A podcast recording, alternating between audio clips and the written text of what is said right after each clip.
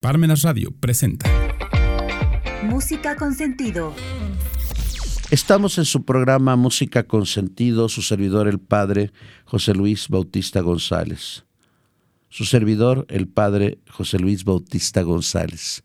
Hoy es jueves santo, vamos a escuchar, porque el día de mañana se va a escuchar la larga liturgia del capítulo 18 y 19 de Juan. Hoy escucharemos la pasión según San Juan de Juan Sebastián Bach, Kegel 245. Es una grabación en vivo desde la iglesia de, San Lorenzo en Nuremberg. El director artístico es Volker Humt, el tenor, el evangelista Juan Maximilian Schmidt, la soprano Cristina Lashmer, la contralto Anka Burdan, el tenor Aria Tilmach, el barítono Kresmin Strang, el bajo que es Cristo Tarek Nashmi, el coro es de Barishkin Rufk, bajo la dirección de Peter Dijast, grabación del año 1999. Escuchemos.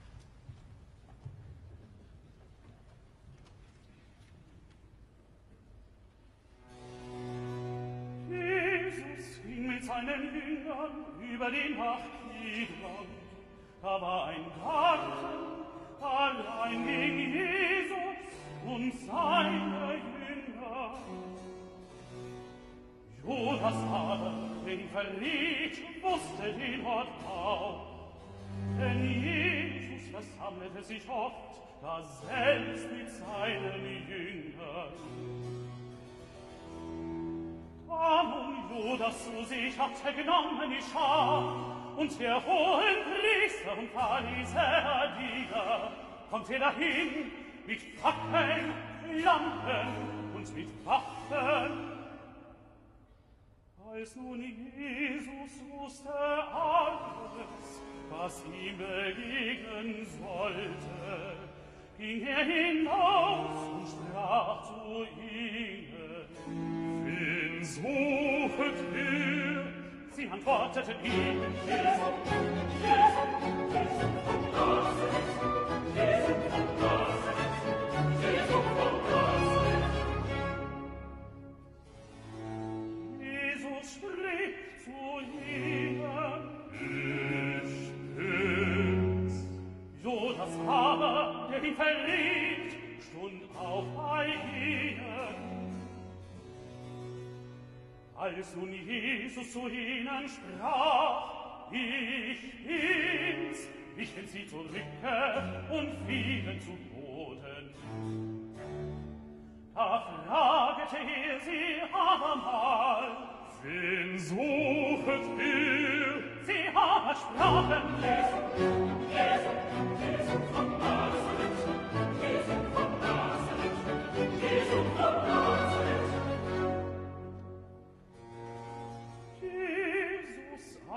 antwortete, ich hab's euch gesagt, dass ich's sah. Suchet ihr denn mich, so lasset diese gehen.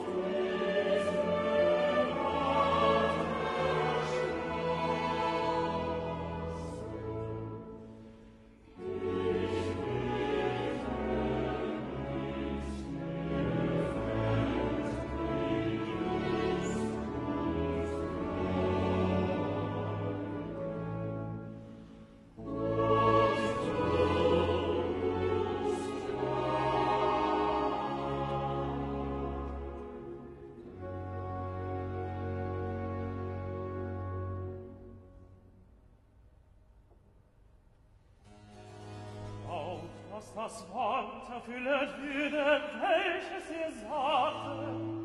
Ich habe dir keine verloren, die du mir gegeben hast. Da hatte Simon Petrus ein Schwert und zog es aus und schlug nach des hohen Priesters Knecht und hieb ihm sein Recht wohl ab und der Knecht hieß Malchus. Da sprach Jesus zu Petrus, Stecke dein Schwert in die Scheide, soll ich den Kelch nicht trinken, den mir mein Vater gegeben hat, dem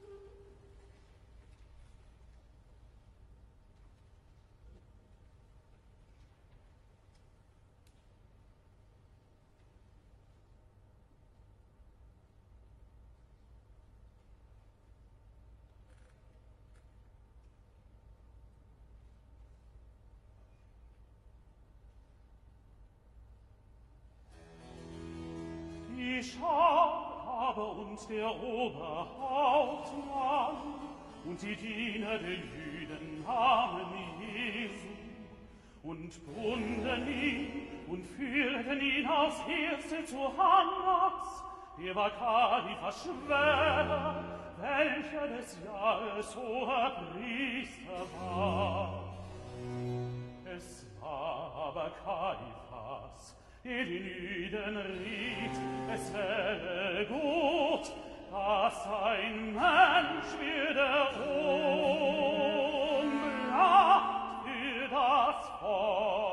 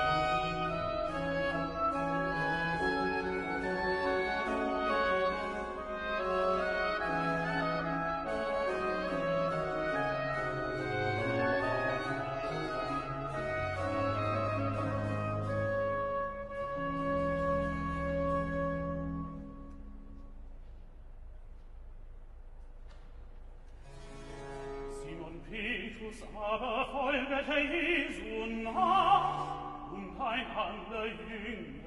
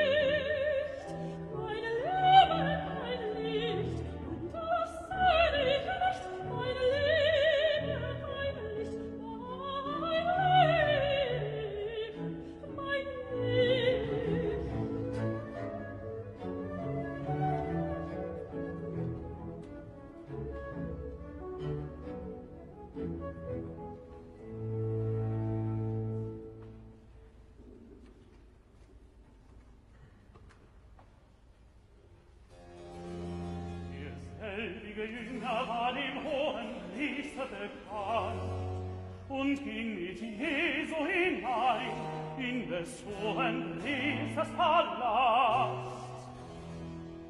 Petrus aber schon draußen für die Da ging der andere Jünger, der dem hohen Priester bekannt war, hinaus und redete mit der Türhüterin und federte Petrum hinein. Da sprach die Macht, die Töterin zu Pedro. Bist du nicht dieses Menschenkind, Er sprach, ich bin's nicht. Es stunden aber die Knechte und Diener und hatten ein Kohlfeuer gemacht denn es war kalt, um und wärmeten sie.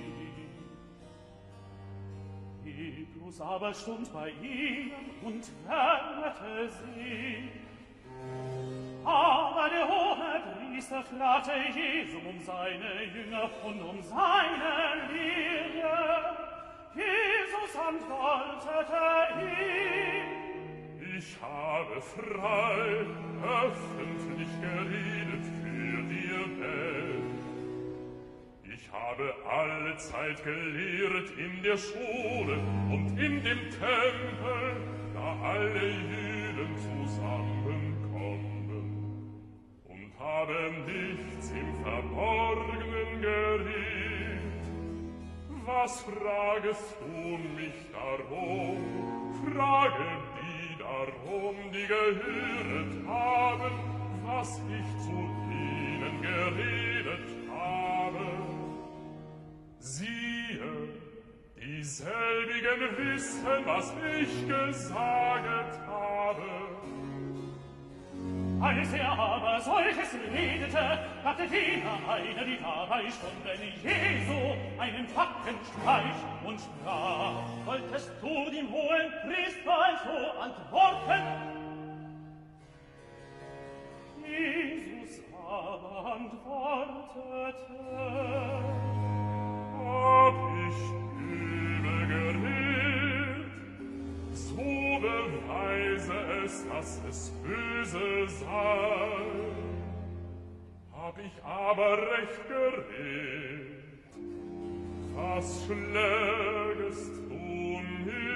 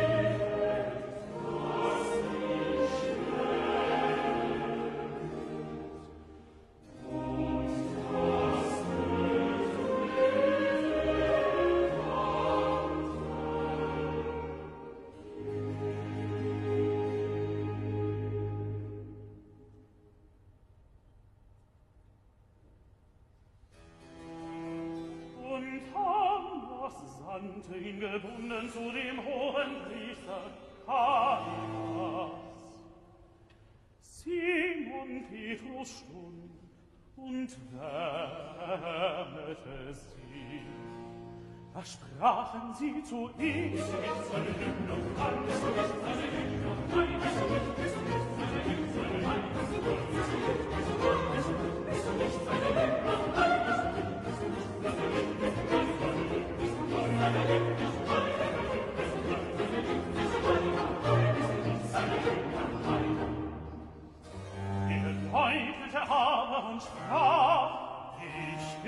nicht. Spricht es wohl ein Priesters Knecht, einer, ein Gefreundetes, wie Petrus das Ohr abgehauen hatte. Sah ich mich nicht im Garten bei ihm, da verleugnete Petrus abermal, und allsobald klärte der Haar.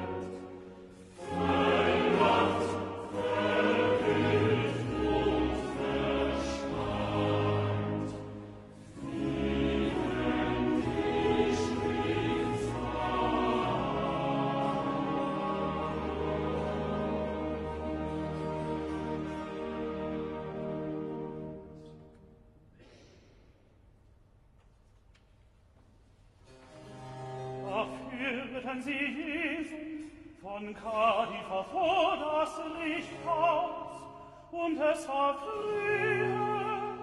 Und sie gingen nicht in das Lichthaus, auf das sie nicht unrein würden, sondern Ostern essen möchten.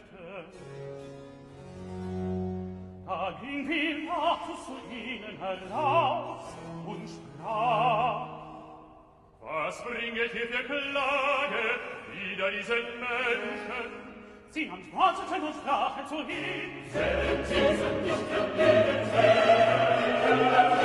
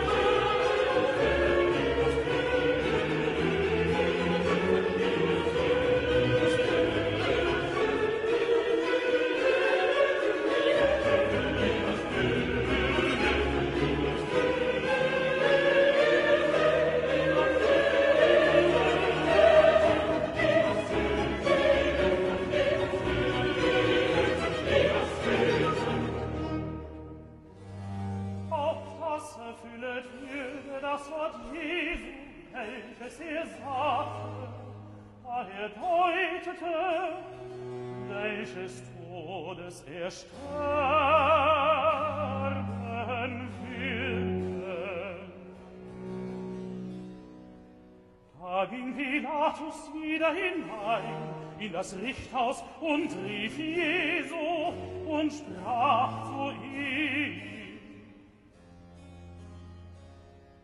Bist du der Jüden König? Jesus antwortete, Redest du das von dir selbst? Oder haben sie andere von mir gesagt? Pilatus antwortete, bin ich ein Jüde, dein Volk und die hohen Priester haben dich mir überantwortet, was hast du getan? Jesus antwortete, mein Reich ist nicht von dieser Welt. Ferne mein Reich von dieser Welt,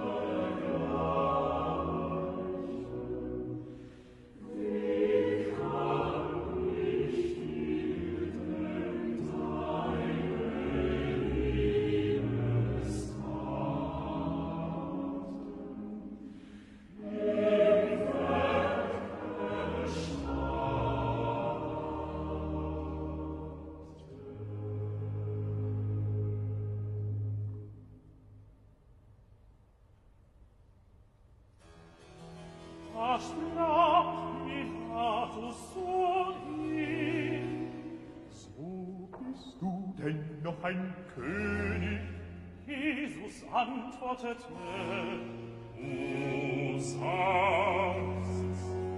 ich bin ein König, ich bin dazu geboren, und in die Welt kommen, dass ich die Wahrheit zeugen soll.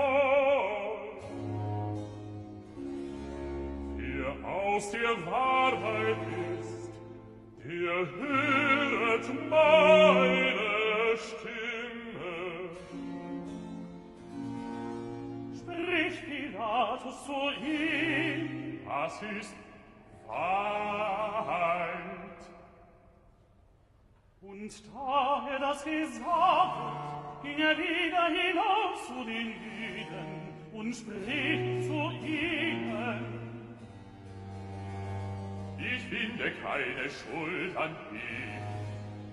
Ihr habt aber eine Gewohnheit, dass ich euch einen Los gebe.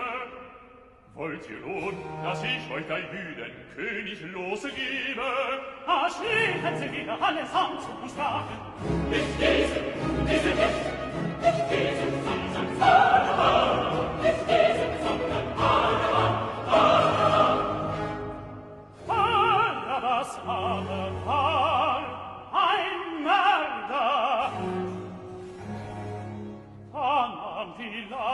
Jesum und ah,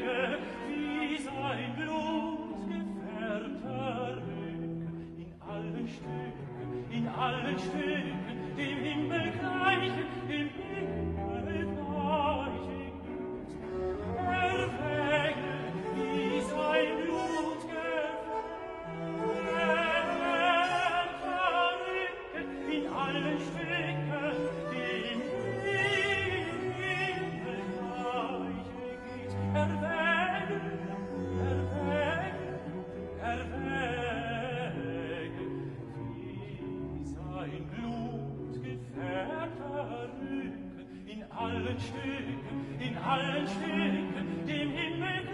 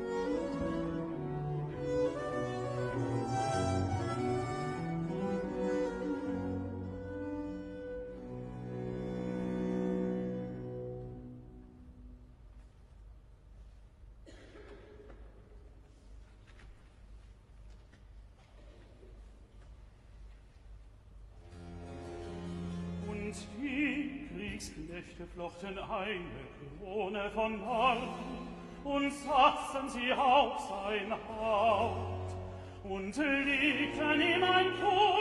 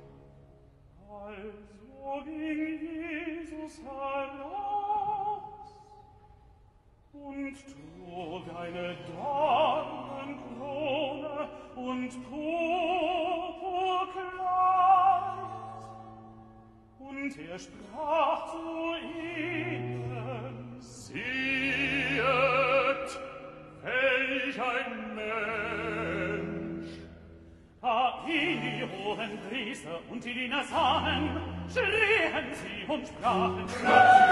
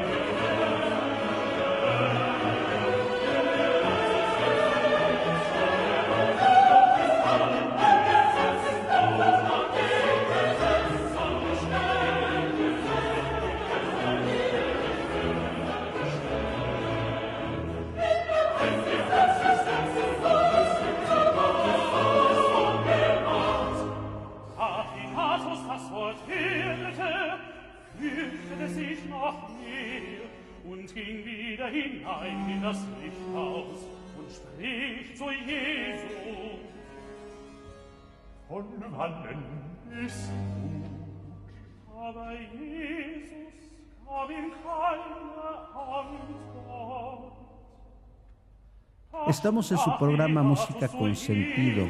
Sintonízanos en parmenasradio.org. Su servidor, el Padre José Luis Bautista González. Puesto que muchos han hablado insistentemente para que sigamos con la música de Cricri, hoy recordaremos por última vez a Cricri. Habíamos dicho la semana pasada que el 15 de octubre de 1934 inició un programa de 15 minutos sin patrocinadores ni publicidad en la XW. Y este programa era previo a la grandiosa Hora Azul estelarizada por Agustín Lara y Pedro Vargas.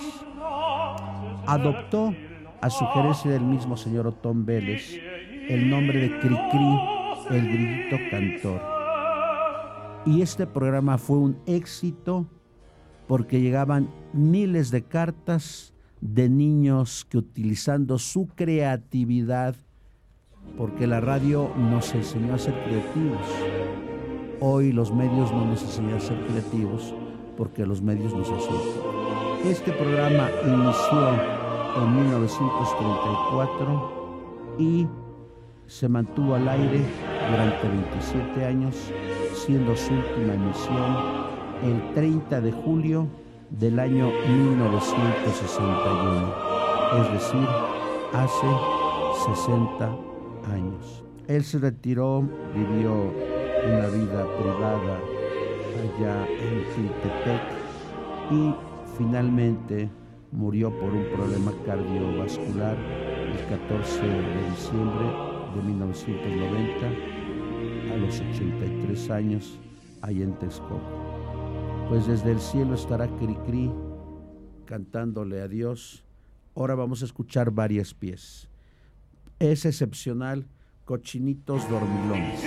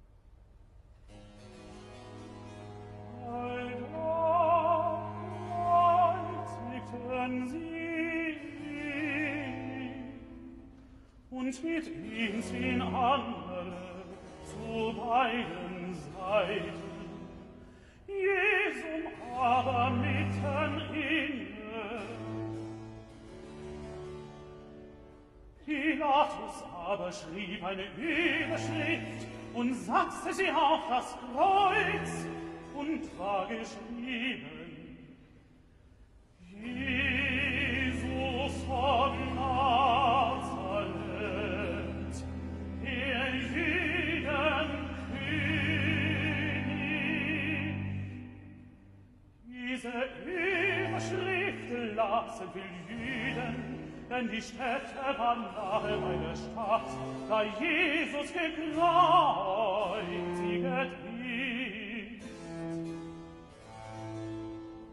Es war geschrieben auf hebräische, griechische und lateinische Sprache.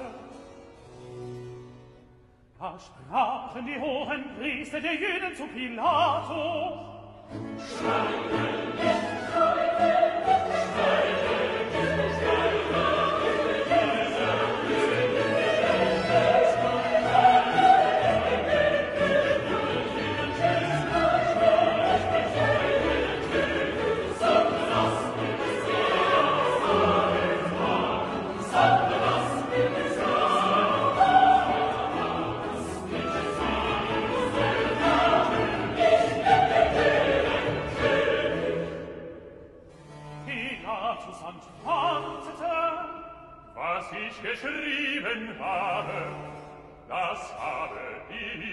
geschrieben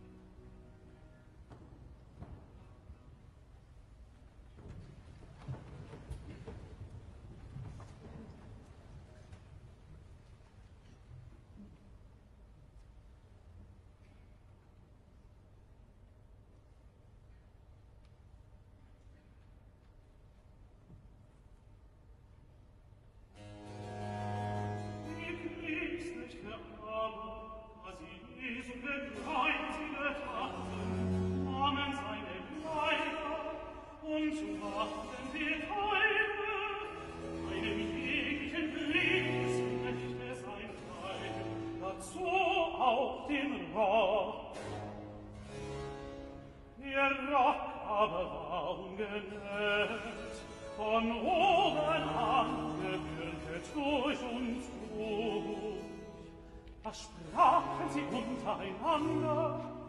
Lasst uns die Nutze, lasst uns die Nutze, lasst uns die Nutze, lasst uns die Nutze,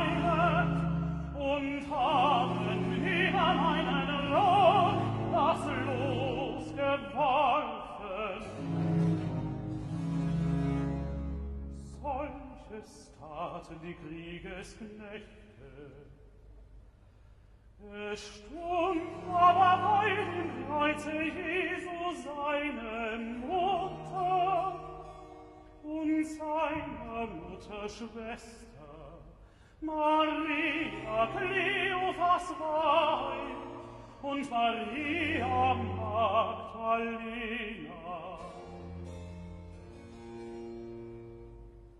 Kam nun Jesus seine Mutter sahe und den Jünger dabei schienen den ihr die Pacht spricht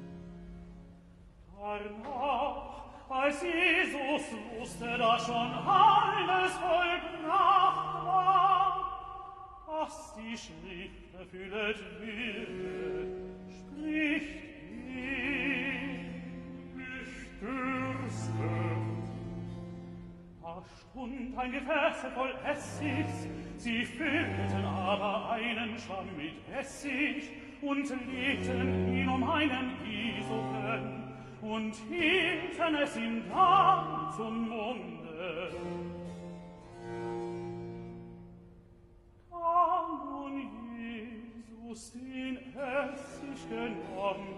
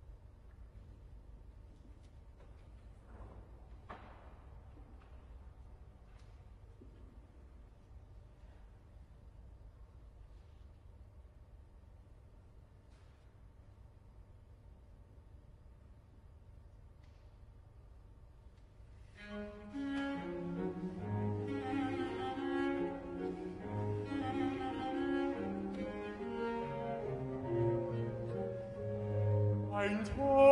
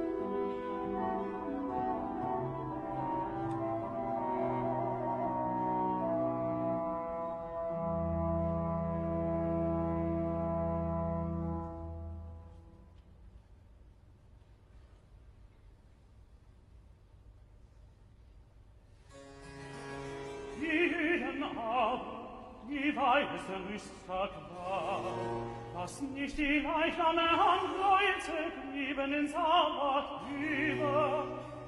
Denn des heiligen Sabbatstag war sehr groß, hatten sie Pilaten, dass ihre Beine gebrochen und sie achten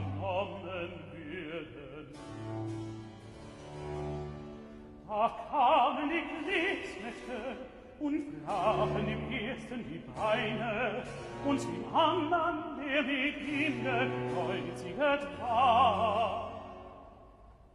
Als sie aber zu Jesu kamen, da sie sahen, dass er schon gestorben war, brachen sie ihm die Beine nicht, verstandene der einer öffnete seine Seite mit einem Speer. Und alsobald ging Blut und Wasser herab. Und der das gesehen hat, der hat es bezeugt, und sein Zeugnis ist wahr derselbige weiß, dass ihr die Wahrheit saget, auf dass ihr gläubet. Denn solches ist geschehen, auf dass die Schrift erfüllet würde. Ihr sollet ihm kein Wein zerbrechen, Abermals spricht eine andere Schrift. Sie werden sehen, in welchen sie gestochen haben.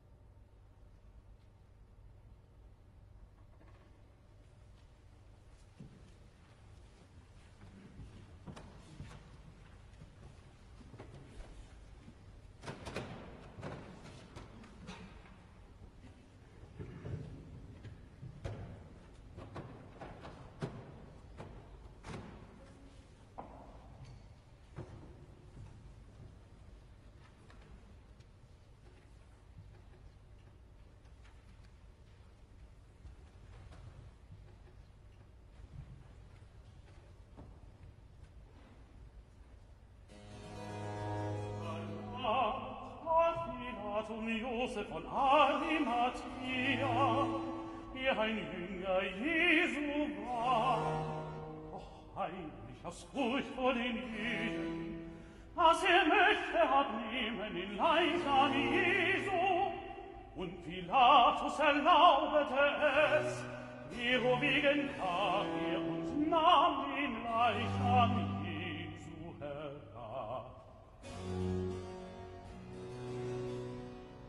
Es kam aber auf Nikodemus, der vormals bei der Nacht zu Jesu kommen war, und brachte Mirren und Aloen untereinander bei hundert Pfunden.